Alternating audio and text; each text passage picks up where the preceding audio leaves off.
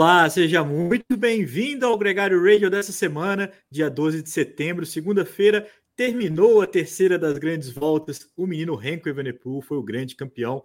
Tem também, esse é um assunto muito importante nesse dia de hoje. A gente não tem aqui o pai do menino Renko, nem o Pato Lefever, mas tem aqui o Pacheco, o torcedor do Wolfpack, né, Nico? Mostra aí sua camisa, Álvaro. É um hoje não só comentarista, mas um torcedor aqui no Gregário Radio por essa vitória, que tirou da fila os belgas 44 anos sem ganhar. A gente vai falar muito disso por aqui hoje. É um programa que também vai falar, claro, da Annemiek van Vleuten, que conseguiu a proeza de ganhar o Challenge é, by La Vuelta, né, a volta da Espanha feminina. É, com isso, ela ganhou as três grandes voltas, vai fazendo uma temporada quase que retocável. A gente lembra lá que no comecinho do ano ela é, perdeu ali é, alguma, algumas clássicas no começo da temporada que poderiam deixar ela completamente é, dominante. Ela ganhou as quatro voltas que ela correu, ganhou também a Liège Bastogne Liège, ganhou outras provas importantes e vai com tudo para o Campeonato Mundial na Austrália daqui a duas semanas. Essa também é a pauta.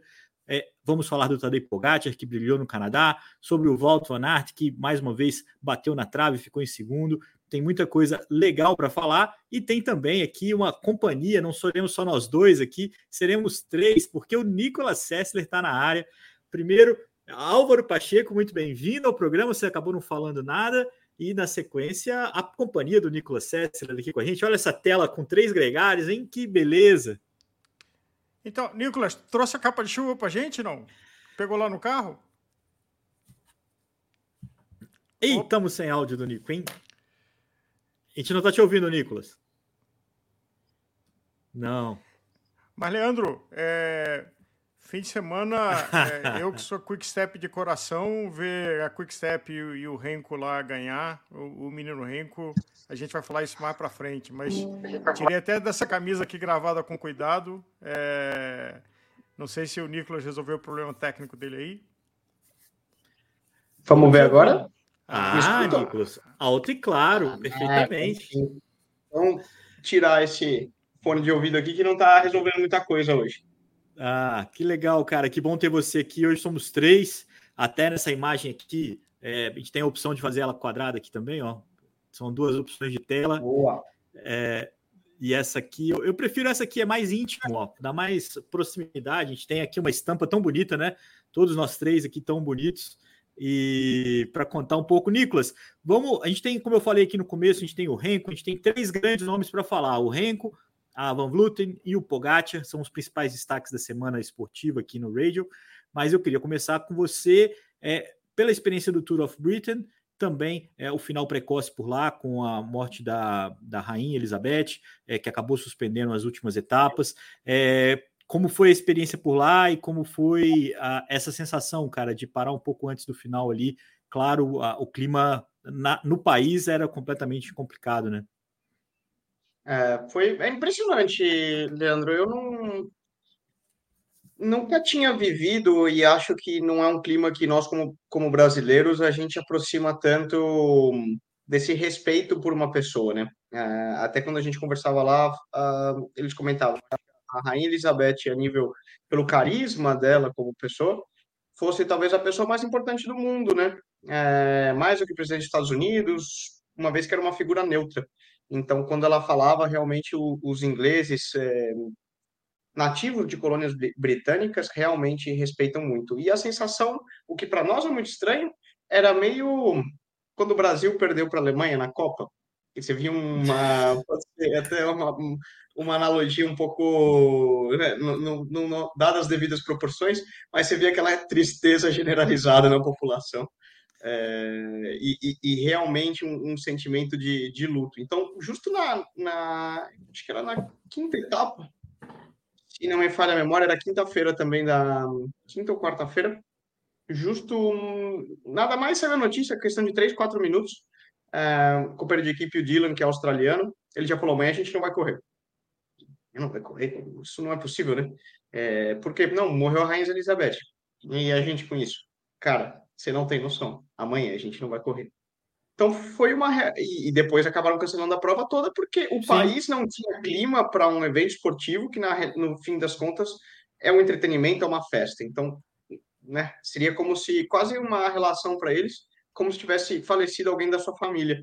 Então, é impressionante, né? Algo que, que eu nunca tinha vivenciado, mas cortou todo o clima de festa, porque é uma prova muito legal e, e os ingleses adoram ir para as ruas. Você vê é, criançada, realmente um público que eu pessoalmente é, acho que das provas que eu mais vi público na minha vida e torcida e evento e tanto nas, nas saídas como nas chegadas é, é, realmente uma festa quando o Tour of Britain né, acontece e realmente cortou o clima do evento e a prova acabou completamente, né? E acabou Imagino... assim. É, acabou assim, né? É com a vitória do, do Gonzalo Serrano, porque para Movistar foi ótimo, né? Nesse contexto infeliz, né? Da, lógico, da, das todas as condolências que a gente presta aqui também. Uh, concordo com você que era uma figura muito importante na cena mundial, talvez a mais, e pelo tempo, né? 96 anos de idade, a rainha. É, enfim, é, é, uma, é, uma, é um lamento, mas a prova premiou ali a Movistar, que liderava a prova com o Gonzalo Serrano. O Tom, Thomas Pidcock ficou ali a três segundos da vitória. É, com certeza, é, um mínimo de lamento esportivo deve ter acontecido ali e um mínimo de comemoração ao Movistar também, porque briga e esses pontos ajudam muito a se safar do rebaixamento, como o vice-campeonato do Henrique Mas na Volta à Espanha. É, só lembrando aqui que a gente está ao vivo no YouTube, nós três conversando sobre as principais notícias da semana. É, depois esse programa também vai ser replicado no seu player de podcast favorito. Se você está pegando o programa pela metade, vai poder ouvir completo por lá também.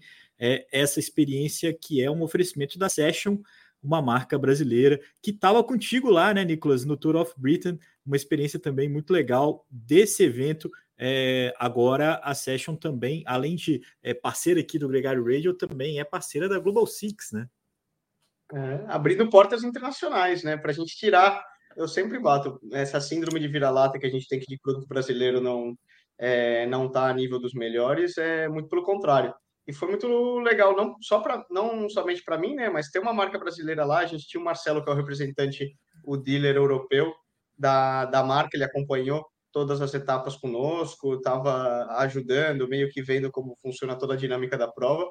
E é muito, para mim é muito gostoso poder falar português na, naquele momento de cansaço, você está chegando depois da, da etapa cansado, você quer, é, é, é, gostoso falar um pouco de português também, mas é muito bom também para ver é, é, eles como marca também possam entender como funciona a dinâmica de uma equipe profissional e de todos os níveis, né? Porque uma vez no, no, no Tour of Britain ali, ali, é legal que pô, você tem é, você para a Global Six e do lado você para a Ineos e a Israel e então esse contato essa troca de experiência é constante e, e, não existe uma diferenciação assim tão grande, né? É, é, muito acessível, é uma das coisas mais mais legais do, do ciclismo e de quem trabalha, vamos falar dentro do circo, é que você tá ali junto, né? Desde o do mais alto nível até não, não vou falar que nosso nível é baixo, né? Mas você tem diferentes realidades e é extremamente próximo e acessível. Você consegue ver o que cada um está fazendo e trabalhando. Então isso é, é, muito legal. Só concluir uma coisa você falou sobre a questão do clima, Leandrão. Uma corneta. Quando a prova foi cancelada, é, quase que unânime, de maneira unânime, ninguém ficou muito triste, viu? É, do correndo lá porque todo mundo ficou meio Movistar, ficou feliz. O, os caras da Ineos também já não estavam muito afim de correr. Eu falei com o Pitcock algumas das etapas, parabenizando ele pelo Campeonato Mundial de mountain bike, né? E ele falou, cara, não vejo a hora de parar, não aguento mais. Já tô cansado, não quero mais saber de Mundial de Estrada, de nada. Nem vai, e, é. E não vai. Falou, meu, tô cansadíssimo, quero parar. Então ele também já não estava mais naquela vibe, ele estava ali por, claro, por ser a prova de casa dele, mas meio que para pôr um ponto final. Richie Port, Alex Downsett também na mesma, na mesma vibe. Talvez só os caras da Israel ali, que ainda tinham uma vontade de, de bater o martelo e queriam, mas no geral, o restante do pelotão e davam também um tempo horrível para os últimos três dias, então também todo mundo falou. problema, é, que pena, né? A rainha é melhor não correr mesmo e, e para por aí. É. O, o, assunto já correu, mas acho que é importante dar o crédito de que o, o vídeo é, do Nicolas indo no carro e pegando casacos para a equipe foi feito pelo Marcelo da Session, que estava lá no carro da equipe. Então acho que é importante dar esse crédito e o registro da presença dele é, é. e o Nicolas lá gregariando full, uh, colocando o casaco dois na barriga, três nas costas, e cada um tinha um nome, Nicolas. Como é que era que você. Tinha, um casaco tinha para cada nome, porque tem tamanho para cada um, né? É diferente de levar só caramanhola. É, é parte que a Globo não mostra, né? Então, normalmente é, é, legal porque o, o Marcelo justamente ficava impressionado, né? Mas para quem não está acostumado a ver mesmo, é, é, o, é o trabalho de gregário, né? Muitas vezes nessas etapas e nesses dias de chuva, você tem alguém que vai ao carro, busca, e você, como, como gregário, tem que aprender rápido os truques de separar, porque cada atleta tem o seu, né? Então, não é que não são todos iguais, e cada um, por exemplo, um pede uma capa de chuva, um pede um corta-vento, um pede um manguito, é, é um away, e aí você tem que estar em cima da bike ali, chovendo, dando um jeito de, de pegar tudo, e você tem que ir guardando cada um no seu lugar. E aí cada atleta tem seu, sua maneira de fazer, né? É, mas são coisas que você vai aprendendo com o, com o tempo, realmente. Ô, Nicolas, nessa vocês acabaram podendo assistir um pouco melhor o, o, as outras provas, né? Tanto o Challenge quanto a, o finalzinho da Volta. É, as provas no Canadá, que é, o final foram. As duas tiveram um final muito interessante, é, a, a, prova muito longa, né? Foi, foi muito. Eu assisti a, a principalmente a de, do domingo, do Pogacar, é, ficou ali, demorou para pegar fogo mesmo a prova mas também foi muito legal. É, eu queria é, começar com vocês falando sobre o challenge. Vamos lá, vamos falar primeiro da, do feito da Annemiek van Vleuten. É, a gente tem que falar é, que ela conquistou as três voltas, né? Eu acho que só colocar toda relativizar, né? O, o, que não foram voltas de três semanas como na masculina, mas ela ganhou o giro, ganhou o tour e ganhou a respectiva, que é a volta. E também ponderar que, junto com ela, outras quatro ciclistas, outras três ciclistas, na verdade, a Elisa Longoborghini, a Cecília Ludwig e a Juliette Labu, é, completaram essas três voltas no top 10. Eu acho que o fato de não ser três semanas, né, Nicolas, torna muito mais possível é, um feito como esse. Né? No masculino, ninguém correu as três grandes voltas, por exemplo. Né? É, eu acho que é um fator, um componente, sem desmerecer a vitória de, de nenhuma maneira, né? Porque principalmente o giro feminino como o tour feminino foram provas de altíssimo nível e muito difíceis de ganhar. Agora, existe um componente da fadiga acumulada no corpo humano quando você compete por três semanas consecutivas nesse nível, em que você gera um, uma fadiga em um, um, estado no corpo que leva muito tempo para se recuperar. É muito comum você falando com atletas que terminam um Grand Tour eles comentarem que eles têm um pico de performance dali 15, 20 dias, quando eles são capazes de manter a cabeça centrada e continuar treinando, não avacalhar demais, mas depois eles entram num estado de quase que um, um overtraining, né? Uh, que se eles não souberem recuperar, e é muito difícil, você sua performance começa a ter um, ter um declínio e, e dali você não melhora mais. É questão de bioquímica, né? Fisiologia é. humana. Que é, diga o Vanderpool, né? Que diga o Vanderpool viveu isso muito intensamente né, no Tour de France. Ele fez um bom giro e no Tour ele já estava arrastando. É. E ele teve que... E, e, nós estamos falando dos melhores do, do planeta, né? E aí não é questão de independente do que você faça. É possível que você faça três grandes voltas num ano? É possível. Aí Adam Hansen, que tinha uma sequência de é. 20 e poucos, ele, que ele completou na sequência todos os anos correndo os três. Mas é fisiologicamente eu não vou falar impossível, porque aí temos Rencos, Pogacar e gente nesse padrão para provar o contrário, mas é quase impossível que o atleta consiga nível de performance para vencer os três. É, eu, pela é, periodização é, do treinamento. Isso é legal, e, e, é importante deixar claro também que não desmerece a Van Vluten que é, dizia que essa seria a mais difícil das três, porque é, era uma prova mais curta, era uma prova onde as diferenças seriam menos marcantes.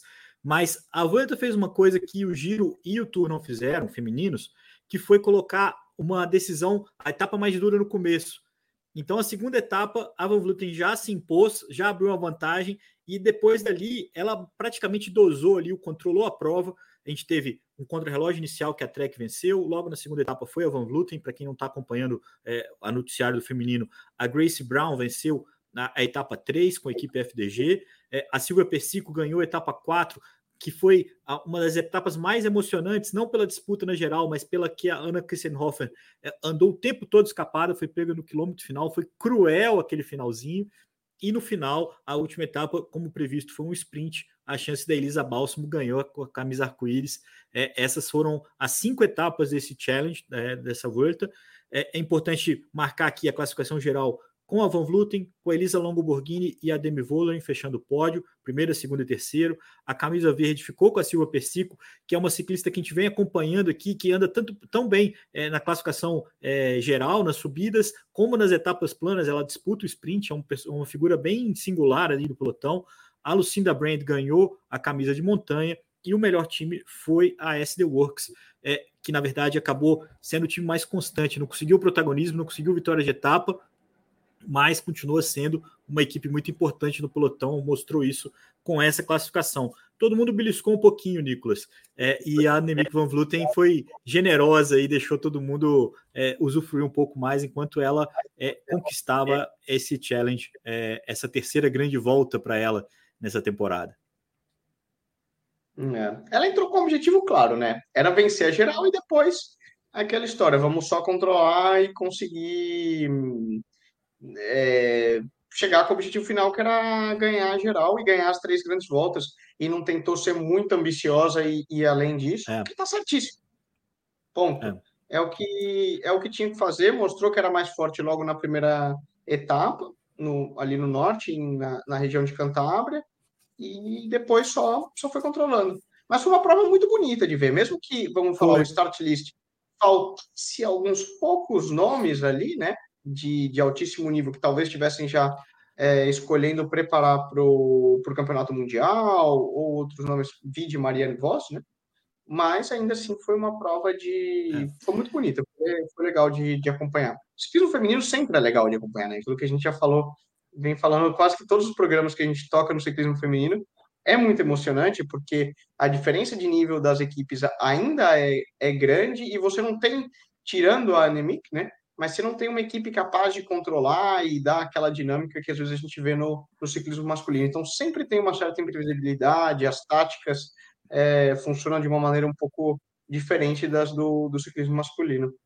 E registrando aqui também a participação da Toto Magalhães, que, que vinha fazendo uma boa prova, vinha fazendo uma prova chegando com um grupo, é, o grupo maior, vamos dizer assim, né? A, não participou das ações principais da prova nas, nas, duas primeiras etapas. A equipe dela tomou muito tempo na crono por equipes é, inaugural, mas ela sofreu um acidente, acabou abandonando a prova. É, a princípio, não vai ter dificuldade de se recuperar para o Mundial, né? As lesões não foram sérias, mas é sempre um trauma é, ela postou falando sobre o, como que ela aprendeu, o quanto que ela cresceu nessa prova, né, Nicolas? É, não tem dúvida disso, né, cara? Foi para ela uma grande oportunidade, né? É, lembrando que foi, eu, eu falei para ela também, meu, é tua primeira prova de verdade. Você nunca correu na, na Europa, você não, nunca correu num pelotão desse nível, né? Você não pode se colocar nenhuma obrigação, nenhuma meta de resultado mais do que simplesmente estar tá ali, agora mesmo, né? E ver qual é o teu potencial de crescimento e aprender dessa oportunidade. Então, acho que nesse conceito ela, ela mandou super bem.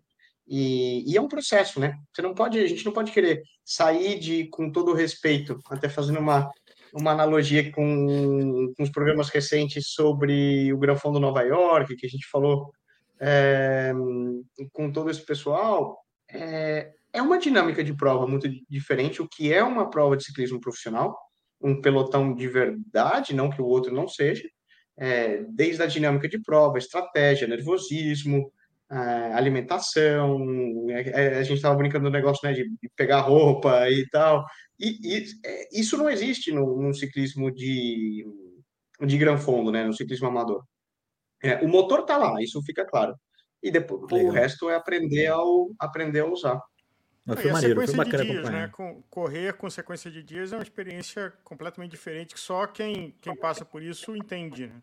É, é. Você dosar a sua agressividade, a sua recuperação, como é que você se cansa o menos possível. Você acabou de ter isso da, do, do, do Tour of Britain. É, não, não é algo que dá para explicar. Você tem que viver e tem que saber se arrancar da cama em dia que você não quer sair daquela cama de jeito nenhum, na chuva, no frio vou para lá para sofrer de volta, é, o corpo inteiro gritando não, não, não, não, e vai, né? Ô, Auro, é, Menos que eu mandei um matador para a Rainha Elizabeth lá. Vamos parar de falar disso, Nicolas. Daqui a pouco alguém acredita realmente que você, você torceu por isso. Agora, não, é, de falando em desgaste, falando em adaptação, eu estava ouvindo o episódio que a gente fez em dezembro do ano passado, que a gente fez aí o que ia ser notícia em 2022. E foi legal porque a gente pegou algumas coisas que estavam na, na, em voga e, e discutiu o que, que era real, o que, que não era. Uma das pautas, Álvaro, era o Henk Van que sempre foi uma grande promessa desde que largou. É, você tá aí com a camisa do, do Wolfpack. É, Henko, e que em dezembro do ano passado já estava na expectativa de, do que ele podia fazer na Volta à Espanha. Foi um trabalho muito, é, muito bem calculado pela Quickstep, né? A gente é, sabe e não nega, acho que ninguém, ninguém duvida aqui que não é uma equipe de grande volta até então, foi uma equipe que aprendeu a correr grande volta é, muito em função do Renko. É, desse ano conseguiu, entrou sem sprinters na volta, focou bastante é, em entregar uma, uma, uma, equipe no máximo possível à altura do Renko, e, e ele conseguiu se confirmar como um voltista, conseguiu fazer uma prova muito sóbria e aí, eu não sei o quanto você, como torcedor, Álvaro, é, sentiu emoção nessa terceira semana, porque o Renko parecia é, muito, muito consistente, né? E aí, a gente lembra aqui que na terça-feira, primeiro dia seguinte ao nosso último episódio aqui no Radio, o Primo Roglic caiu, uma chegada cheia de polêmica, cheia de papo, que eu acho que a gente pode até passar isso aqui mais rápido, mas abriu ainda mais o caminho para essa primeira vitória dele, né? Foi, foi, teve suspense, Álvaro? Teve, mas sabe o que teve, é, Leandro, e fora o meu carinho pela é, Quickstep, uh, e, e, aí entra o Nicolas nessa conversa também, com o rádio, a gente nunca vai saber quanto é a cabeça do ciclista e quanto é a equipe e o diretor esportivo que está ajudando. O Renko não errou na volta. Assim, é admirável como na hora que ele podia entrar em pânico, ele não entrou em pânico. É, na hora que o Roglic se apresentava e começava a tirar, você via que ele não entrava em pânico, a linguagem corporal dele, é, aonde ele, ele reagia, aonde ele se impunha para manter o respeito. Tem um hábito dele que é muito engraçado, ficar olhando muito para trás, coisa que muito ciclista faz o blefe de não olhar para trás, simplesmente apertar e deixar morrer. É, então, acho que tem um conjunto de coisas, é, e aí, tirando a minha camisa de torcedor, é, mas de que ele, de fato, para um cara da idade dele, a maturidade de prova com que ele correu a volta é admirável. Assim, ele manteve a cabeça o tempo todo, ele não panicou na hora que não era panicar, ele não fez força demais nessa corneta do Roglic. É, é aquele ataque que ele fez dentro dos 3 quilômetros, assim, não dá para entender o que ele estava querendo fazer ali. É, e ainda por cima tirou ele da prova, porque faltou oxigênio na cabeça, ele no que entrou, sei lá. Aí é outra corneta. Mas o fato Quem é que garoteou foi ele, né? Quem foi menino foi ele, né, Nicolas? Então, o Renko foi maduro, e aí não sei maduro, quanto é o papel da equipe, de quem está perto dele, de quem ele escuta foi, ouvir. Acho também. que, Nicolas, você sabe disso, porque às vezes o atleta tem gente boa falando, mas ele não escuta. É... Então, acho que nisso tudo a gente vê o Renko uh, correu para mim, e eu devo agregar o mérito que esse foi o meu primeiro ano em 40 e tantos anos de ciclismo, que eu vi as três voltas quase inteiras, uh, ajudando aqui com conteúdo. É, e posso dizer que o que mais me emocionou foi ver a consistência do Renko. Sim, é, a gente falou que disso. foi né? diferente do Giro, que foi diferente, brilhante o resultado do, do Letap, do, do, Letap, do Tour de France, mas é, nada contra os dinamarqueses, mas não dá para comparar com a vibração de um belga é, e da história do Renko. É, então, assim, é, e outra coisa que me assusta, né? Ontem teve o US Open com um garoto de 19 anos que ganha, assim. Acho que meu neto vai fazer cinco meses, eu vou ver se ele corre em tudo daqui a dois anos. Porque é impressionante a, a juventude com que as pessoas estão chegando no pico no mundo da elite competitiva. Foi o pódio mais jovem de quase toda, toda a história do ciclismo ali, porque ficou o Henrique Mas em segundo, né, Nicolas? E o Ayuso, que também tem 19 anos, também fez uma prova consistente, é, regular, né, sem grandes é, nervosismo, sem grandes altos e baixos, né? É, pela equipe UAE Emirates, com o João Almeida também chegando ali é, em quinto, o Miguel Angel Lopes em quarto, ali misturando um pouco ciclistas mais experientes com ciclistas mais jovens. Mas antes mesmo do abandono do Roglic, né, Nicolas? A gente falou aqui no radio semana passada, é, se o Renko ganhasse, seria algo justo, no sentido de que ele foi um cara muito consistente e muito é, constante nessa, né, nessa volta à Espanha. Né? Foi um justo vencedor, mais do que tudo, né? Não foi um acaso. Não, não. Eu acho sensacional a análise que você fez, Álvaro. E, e, era a mesma que eu percebi. Ele correu como um verdadeiro campeão de grande volta, com calma, com frieza, sabendo passar seus momentos de crise, porque independente de quem você for, numa, ao longo de três semanas, algum dia você vai acordar se sentindo mal, você vai ter um momento de dificuldade. Ele teve seus momentos, mas soube superar, soube controlar e, e segurou muito bem as pontas. Na semana, é, no, no, final da Volta, a gente viveu uma situação muito parecida, que foi o Vindigar na liderança e o Pogacar em segundo. A gente ficava esperando se existiria um dia fraco do Vindigar, né? Então, é, é a mesma sensação que a gente viveu pelo Renko, porque era o cara que tinha vantagem, era o cara que podia falhar. É, agora, o que ele fez foi cumprir até os ritos é, muito sim, simbólicos, né? Ganhar uma etapa de montanha com a camisa vermelha, ele foi lá e, e ganhou a etapa. É, no dia seguinte ao que o Rigoberto Urán ganhou, ele foi lá e ganhou uma etapa é, de montanha também, é, pôde comemorar, ele falou o quanto que isso foi importante para ele, e correu muito consciente. Eu acho que essa é a tônica dessa volta. É claro que existem fatores que, que ajudaram nesse processo. O abandono do Roglic tirou um pouco do suspense. Eu acho que não tem nem o mais, nem o Moina, aqui, o maior torcedor do Renko desde a, os cinco anos de idade, quando ele jogava de quarto zagueiro do Anderlecht, é, acha que ficou é, é, igual com, com o Roglic ou sem o Roglic na prova. Mas foi uma terceira semana um pouco mais é, controlada, né, Nicolas? Então a gente teve aí, vamos só narrar o que rolou, porque a gente teve duas vitórias do Pedersen logo na terça-feira, depois do dia seguinte, é, o Rigoberto Urán ganhou, a terceira etapa, a etapa de quinta-feira foi a etapa que o Renko ganhou com a camisa de vermelha, depois a gente teve uma nova vitória do Pedersen, é, a vitória do Carapaz, a terceira dele nesse giro de, nesse, nessa volta à Espanha, que confirmou a camisa de bolinha para ele, é, que ele herdou, né? A gente lembra aqui que o Jay Vine também caiu e abandonou a prova é, com a equipe Alpecin. Isso foi um trauma é, bem triste. Acho que todo mundo ficou triste com o abandono do Jay Vine, porque tinha ganhado duas etapas, vestia a camisa de bolinha, estava muito feliz ali é, com essa missão de disputar essa classificação. E a etapa final no domingo, um, um circuito é, bem interessante, um sprint bem interessante, que a vitória ficou com o embalador, ficou com o Molano. O, o, conseguiram roubar a vitória do Pedersen, né, impedir a quarta vitória dele, mas não foi o principal velocista da equipe, não foi o Pascal Ackermann, foi o Molano. Aliás, um vídeo é ótimo do McNulty chegando é, para comemorar a vitória com a equipe, abraçando o Ackermann. Aí o Ackermann chegou a um ponto que ele não tinha o que fazer, falou: quem ganhou foi ele, quem ganhou foi ele, apontando para o Molano. E aí o, a festa foi a mesma, porque ali o que importava era a vitória da equipe. Mas até o, o, o outro ciclista da equipe ficou surpreso com essa vitória do colombiano para fechar essa volta à Espanha.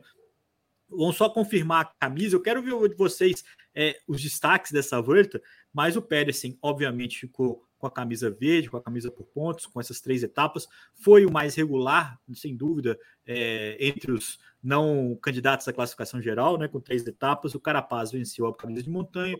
O Renko também acumulou a camisa de melhor jovem. E a melhor equipe, a equipe mais consistente, foi a UAE Emirates, que colocou dois ciclistas no top 5. Isso ajuda muito nessa, nessa disputa. A classificação teve o pódio final com o Renko, o Mas e o Ayuso. Foi isso que a gente já tinha falado. Nicolas, seus destaques dessa volta, quem que você acha que saiu melhor do que entrou nessa edição da Volta Espanha 2022? Cara, honestamente, eu não Bom, quem saiu melhor acho que foi o Henrique Massa, porque ele estava sob muita pressão, o Movistar também, e precisavam funcionar, tinha renovado o contrato por um pouco falta de opção no mercado de alguém que pudesse substituir a ele, e pelo menos na, na mídia espanhola era um cara que estava muito mal visto, né? Ele é muito mal visto por falta de, de, de carisma também, e estava sob muita pressão, então acho que ele é a verdade. É, é verdade, falta de carisma, você está sendo gentil. É, exato.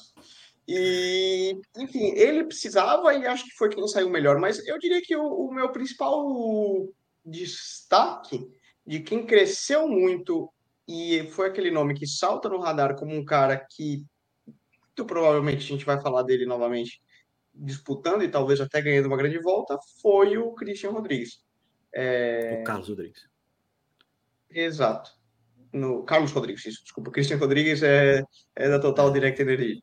É, é, Carlos Rodrigues na Ineos, que era um nome que, que eu já conheço desde que ele era júnior, vem dessa mesma geração aí, Ayuso e super talentos, mas que vem sendo nourished, né? Vem crescendo no berço da Ineos com calma.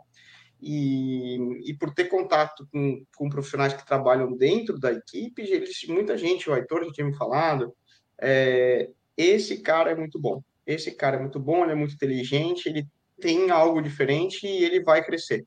Então, acho que foi a primeira grande volta dele, em que ele teve um pouco mais de. Ele foi sem pressão nenhuma, ele foi para trabalhar, ele foi para aprender e ele realmente se mostrou como um, um cara que estava ali até final ele acabou tendo, tendo esse tombo na última semana, né, junto com o Jay Vine na mesma queda, é. e praticamente poderia muito tranquilamente ter abandonado nesse dia, mas ele teve a garra de ir terminar. Então acho que talvez seja aí para mim o nome que, que mais destacou. Lembrando que no Marinho é. se linha, né, supostamente para apoiar um Carapaz, um Theo Gegenhardt, um Sivakov, é. ou seja, nomes já muito consagrados. E ele é. foi quem se e você, Auro, quem que você acha que te, te surpreendeu? É claro que o Renko é, óbvio, é um nome óbvio nesse contexto, sai muito mais forte do que entrou. É, o próprio Pedersen, o, o Carapaz que conseguiu se reinventar ali depois de uma primeira semana muito ruim. É, e foi legal ver ele correndo pelas etapas, porque é um cara que tem uma sagacidade de competição muito, a, a, muito clara ali, né? A malandragem, o jeito que ele corre. Agora, quem, quais são os seus comentários aí dessa edição da Vuelta? Quem te impressionou? Quem que você achou legal acompanhar? Eu acho que torcer pelo Iguita e ter uma relação aqui próxima ah. é, pelo, é, pelo Nicolas, mas eu acho que ele brigou é, para valer nas etapas é, e eu estava torcendo por ele ali, mas estava difícil. Estava é, difícil. Na, tava na difícil. etapa. Com é, ele, ele, essa história de, a gente já falou, ele foi aí morar em Andorra com esse povo chique aí, ele tem que ficar aqui em Torrente. Caiu o nível dele claramente, né? Você vê, pô, Jesus Errado, Guambo, a galera que tá treinando aqui, pô, tá dando, né? Então, eu mandei a corneta, ó. Decisão de Pandora não, não tá funcionando. Não deu certo, aqui, também achei. Não sei se vai entrar pra... no meu próximo time do Velo Games, não, Nicolas. Coloquei ele e me arrependi, cara. Não entregou. Pode cobrar. Não entregou, não entregou. Ele, ele ficou não, resfriado agora... na semana de... da Holanda, né? E aí realmente reflete. Você não recupera. Por mais qualidade que você tenha, você não recupera. Agora, é certo que a Bora, né? Aqui fazendo uma corneta, quem sou eu para cornetar, mas como um todo, a Bora underperformed, né? Do, do que era esperado para a equipe Sim. que eles levaram. É, então, agora seguindo, quem eu esperava que fizesse uma graça, no mínimo por uma cortesia, teria sido o Valverde ou o, o Tubarão de Messina, é, que ficaram ali no meio do pelotão, apesar que honrosamente o Valverde, se eu não me engano, está no top 15, é, chegou em 13 no final, que para a idade dele é. E, é. e uma, uma volta dura, assim. Os números são, quase sempre são parecidos, mas eu acho que o número de abandonos da volta foi maior do que do, do quase 50 ciclistas não chegaram, contra 40 mais ou menos que não chegam no Tour e no, no Giro. É, e se olhava aquela altimetria, era uma estupidez, assim, de... É, enfim, e um é. cara com o Valverde chegar em 13º na geral é, é um, um feito admirável para alguém na faixa etária dele. O Nibali eu achei que ia fazer alguma coisa, não fez, alguma cortesia. É, mas de verdade essa disputa, assim, porque a camisa de sprinter teve o Sam Bennett que abandonou e que era um, um, um potencial e desempatou. A camisa é. de montanha para o Carapaz.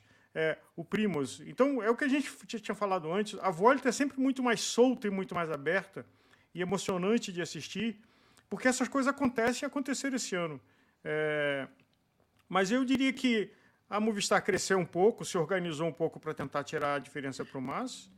É, eu acho que correu melhor do que correu nas, nas outras grandes voltas. Uh, e, assim, foi muito divertido de assistir. É, não acho que o, o, o Roglic ia tirar a diferença do, é, do, do Renko, mas isso a gente nunca vai saber. É, ele, o que ele estava tirando de beiradinha ali não parecia que ele tinha gordura para tirar os dois minutos que ainda faltavam. Eu também tenho essa... 2 e 30, né? Eu tenho essa impressão também, Auro. Eu acho que a presença do tricampeão ali no pódio engrandeceria o feito do Renko. mas a chance do Roglic virar não era, e talvez até seja um pouco do motivo que ele abandonou, porque é, a princípio a lesão que ele teve ali era uma lesão que em outras condições ele continuaria na prova. Eu acho que é, muito, eu li algumas entrevistas que ele estava é, afetado mentalmente, assim, tipo, puta, cair de novo, que sabe assim, mais do que a lesão, era o, a, o, lamento de ter mais uma vez um problema. Depois teve a declaração dele muito infeliz ali, acusando o Wright do, do tombo. É, as imagens não conseguem mostrar isso, o que ele viu não é igual o que todo mundo viu na, na, nas imagens, é, e depois achei que foi deselegante. Eu queria só deixar algumas efemérides aqui, já porque essa é a terceira das grandes voltas, e se encerra um ciclo importante. É, Ineos, Astana e Bora foram as três equipes que conseguiram ficar no top 10 das três grandes voltas. É, 28 equipes correram as, as grandes voltas nessa temporada. A, a Jumbo foi a que mais venceu etapa, com 10. A UP5 com 7, a UAE com 6 etapas. Duas equipes do Tour terminaram a temporada, as três grandes voltas sem vitória, a Astana e a Movistar. E só uma equipe pró-continental venceu nesse ano, que foi a UP5.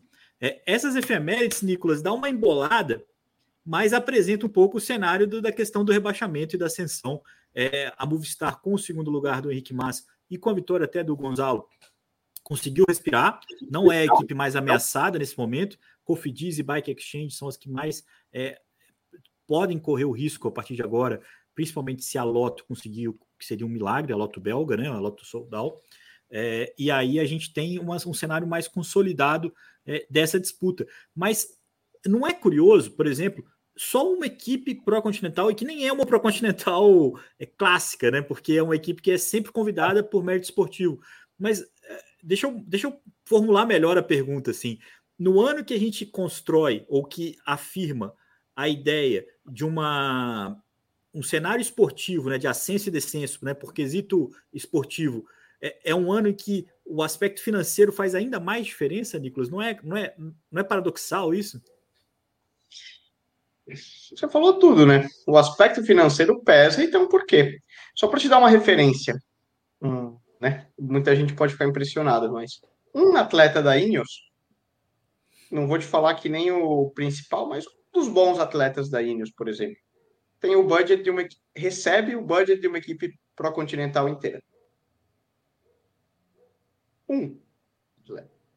Como você vai querer cobrar, né? É, vamos dizer, esperar é. uma performance equivalente? É, não, tem um porquê. E depois, claro, você tem todo o investimento que a gente já fala, e não é só nesse atleta, né? Mas é.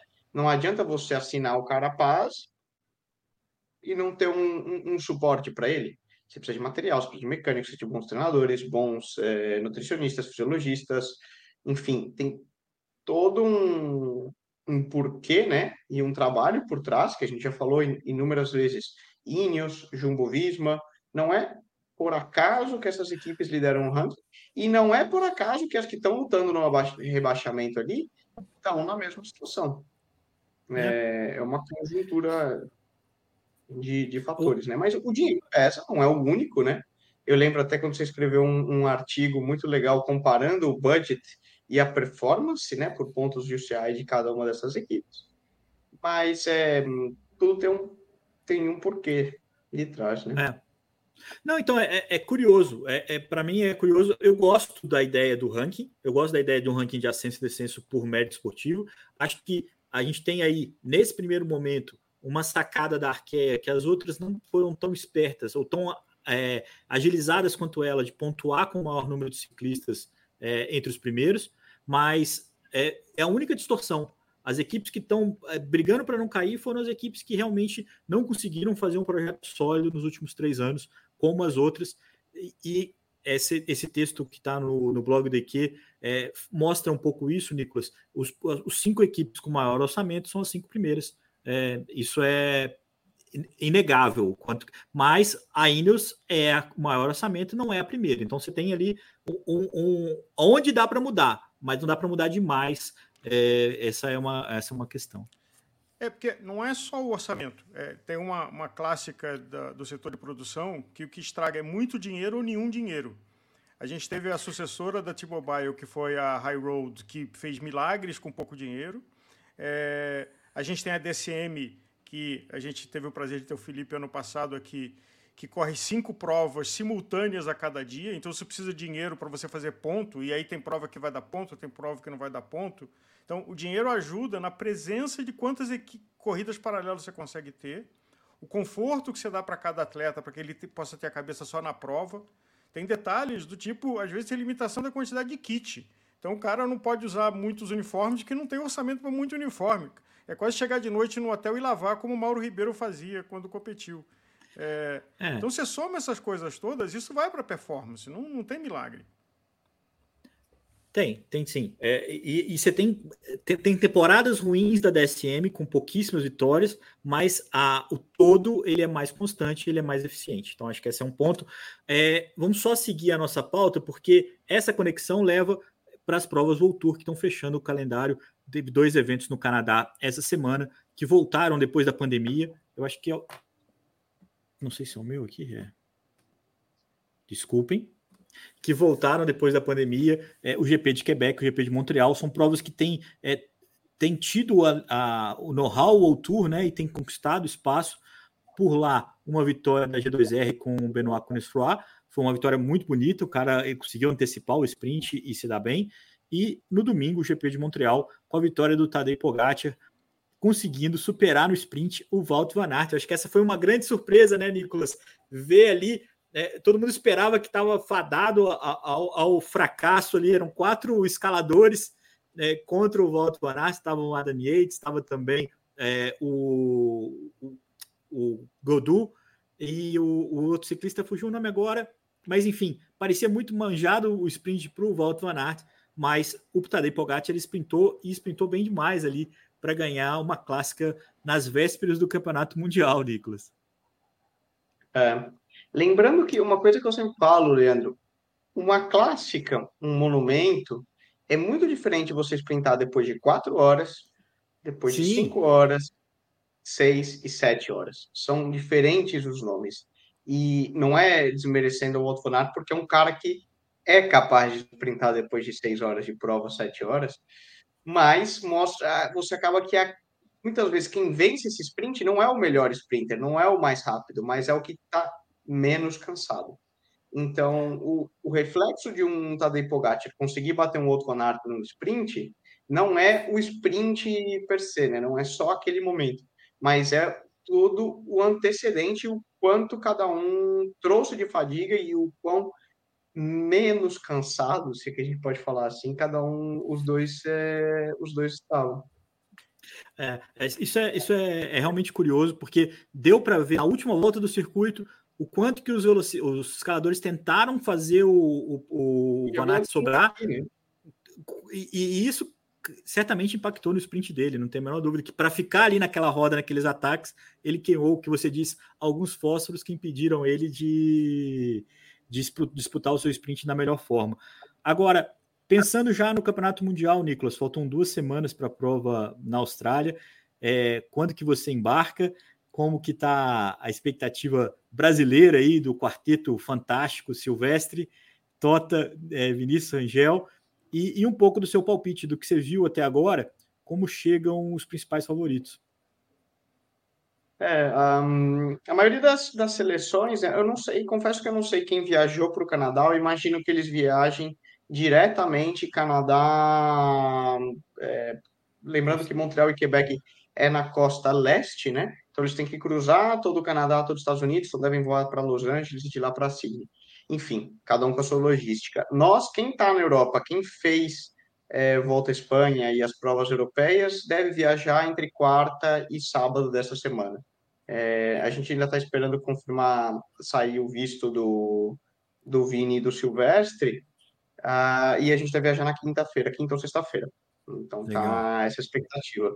E pô, vai ser sensacional, né? Tanto como como lado gregário jornalista e pelo lado atleta também, é, poder competir um mundial e estar tá presente ali, sentindo na, na pele, né? No músculo, literalmente, vai ser vai ser muito legal. Sobre um claro favorito, é, como não, Van Aert, Pogacar, Alaphilippe, que vaselinou legal para sair da volta à Espanha ali para poder guardar as balas. É, Saiu no susto. É, saiu sem comentários, né? Mas vamos, ver, tem os nomes são Michael é. Matthews, australiano, correndo em casa, né? Eu não vi o circuito ainda, né? Eu vi só no, no profile. É muito diferente de ver ao vivo para poder prever. Ainda que a expectativa é que seja aí muito parecido ao que a gente viu nessas clássicas do Canadá, tanto Quebec como Montreal. É um terreno sobe e desce, não tem nenhuma serra incrivelmente dura, mas hum, acaba tendo um acumulado, né? E lembrando que são 270 quilômetros, um pouco mais de 4 mil metros de desnível acumulado. É, então, são, dá para dá para sentir um pouco de cansaço nas pernas já. E, e, seria esse típico corredor de clássica Vanderpool, a gente não falou muito dele. Mas Vanderpool, tá... eu ia falar dele agora, que ele já está começando a ser lembrado novamente, vai para a prova e a gente sabe que o Vanderpool nunca larga para participar, né? Então essa é uma questão. Não, não, eu já falei para ele, olha, se quer fazer segundo, você pode seguir essa roda. agora, Nicolas, você com a camisa do Brasil, como é que você está se sentindo? É óbvio que vamos colocar a realidade da expectativa, do suporte, do seu histórico. É, mas você está lá no pelotão uh, do Mundial e vestindo a camisa do Brasil. Como é que você está se sentindo com essa daqui a duas semanas lá na Austrália? Ainda não deu tempo muito, ainda estava sentindo o, o, o, Tour of Britain. Né? A ficha vai cair, acho quando tiver, tiver por lá mesmo, Álvaro. Mas é, é muito legal, né? Como vestir a camisa da seleção é, é algo único e, e é um orgulho enorme certamente essa vai ficar guardada com o numeral e vai para um quadro. Não tem, não tenha dúvidas. Memórias únicas e a gente tem que, tem que aproveitar muito. Pô, aproveita, aproveita muito. Ah, claro que a gente se fala antes disso, a gente espera ainda conseguir, é, quem sabe, uma conexão à Austrália por aqui, com os nossos é, brasileiros por lá. E é, muito agradecer a todo mundo que está aqui com a gente até agora, o, o Rony, o, o, o Moina, tem bastante gente aqui com a gente, bastante gente comentando. É, inclusive, meu, meu WhatsApp tocou, com certeza foi alguém querendo participar aqui com a gente, mas a gente acompanha. É, esse final de semana, inclusive, aproveitando o momento Maguila, tem ciclismo no The Sports, tem duas provas italianas, é, o Giro da Toscana é, e o, a Copa Sabatini. É, o Egan Bernal é uma das grandes, um dos grandes nomes confirmados, o Quinton Ramos também. É, assistam conosco na The Sports, eu e o Sidney White, mas os nossos olhos já estão atentos aí com o Mundial. É, muito obrigado, Álvaro. Parabéns mais uma vez pelo título da Wolfpack aí, do, da Quick Step, uma primeira grande volta. Bateram na trave algumas vezes, né? O próprio Rigoberto Urán também chegou quase a conquistar, o Henrique Mas, o próprio De La Cruz também já foi pódio com a equipe Quick Step, e dessa vez não deu errado. Mérito, mérito muito grande, assim, cornetas à parte, o Quick Step fez um trabalho muito bom e, e o Renko foi como diz o Pet Lefebvre, dois anos antes do planejado, mas já conseguiram entregar aí um resultado incrível para a equipe belga. Boa tarde a todos e é, vamos aqui porque estamos chegando no final dessa temporada profissional é, de ciclismo, mas é, com um ano depois de Covid, onde as coisas começam a acontecer e se armando um grande 2023, ciclismo feminino ganhando importância, ganhando relevância, essa nova geração ocupando seu espaço. É, Nibali e, e Valverde supostamente vão aposentar e pendurar a sapatilha. Vamos ver isso no 1 de janeiro. Não, acho que não tem mais volta. O Valverde foi até com a camisa de campeão de 2009 no pódio. É, não, não tem como ele voltar mais, não. Acho que ele, essa vergonha ele não vai passar, né, Nicolas? Obrigado, hum, Nicolas. Uma ótima Mas calma que ainda tem, ainda tem um mês de corrida. Tem muita prova. Tem muita prova, tem cara. Muita é, inclusive, essa semana tem o Tour de Luxemburgo. Tem, tem tem coisa rolando. Prova, tem ainda. Posso te garantir que nenhuma das equipes do Tour estão nessa vibe de acabou a temporada, viu? Principalmente tudo que envolve Bike Exchange, IF, Movistar, Arkeia, uh, Israel, Loto, essas que estão brigando aí pelo rebaixamento e as, as primeiras também, né? Porque existe uma briga grande para ver quem vai ser a campeã do ranking, né? Então, Loto, Ineos, é, UAE também estão nessa. Inclusive, rolou muita polêmica quando foi para o Mundial, né? Só fazer um, um comentário que todas, todas não, mas muitas das equipes não deram liberação para a maioria dos atletas irem correr o Mundial justamente pela briga por pontos. é, Ineos entre elas, Movistar entre elas. Uh, das poucas assim que deram liberação free, free foram a Loto, a UAE, a Jumbo, né? Bora, né? é, mas a maioria das equipes falou não, não, não. A própria Ineos falou, olha, não, porque eles têm como objetivo ganhar o ranking mundial e ser a primeira, e, e não deram liberação para todos os seus atletas participarem do, do campeonato mundial na busca de pontos. Então, todas essas provas que o Leandrão falou, que eles vão acompanhar aí na, na DS Sports, vão ser muito legais e vão ter uma dinâmica de, dessa disputa por pontos bem, bem interessante. É esquisito. É esquisito. A UCI considerou que, que não ia ter provas na época da, da, do Mundial, mas esqueceu da distância, né, do deslocamento. Então, acho que essa foi a pegadinha, a deixa que, que permitiu os caras deixarem. A Movistar, por exemplo, não vai ceder nenhum ciclista é, para a seleção espanhola. Então, esse é um, esse é um caso sério. É, vai ter que lidar com isso no futuro, mas isso é pauta para os nossos próximos encontros, galera. Que a gente já falou demais. Muito obrigado a todo mundo que está aqui com a gente. Lembrando que esse programa é um oferecimento da Session Brasil e você pode ouvir ele completo no seu player de podcast favorito ou no YouTube, onde a gente grava sempre ao vivo, sempre às segundas-feiras ao meio-dia.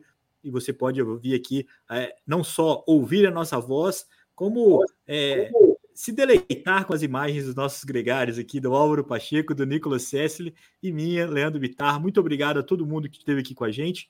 Na próxima segunda, a gente está de volta. Valeu, um abraço. Valeu.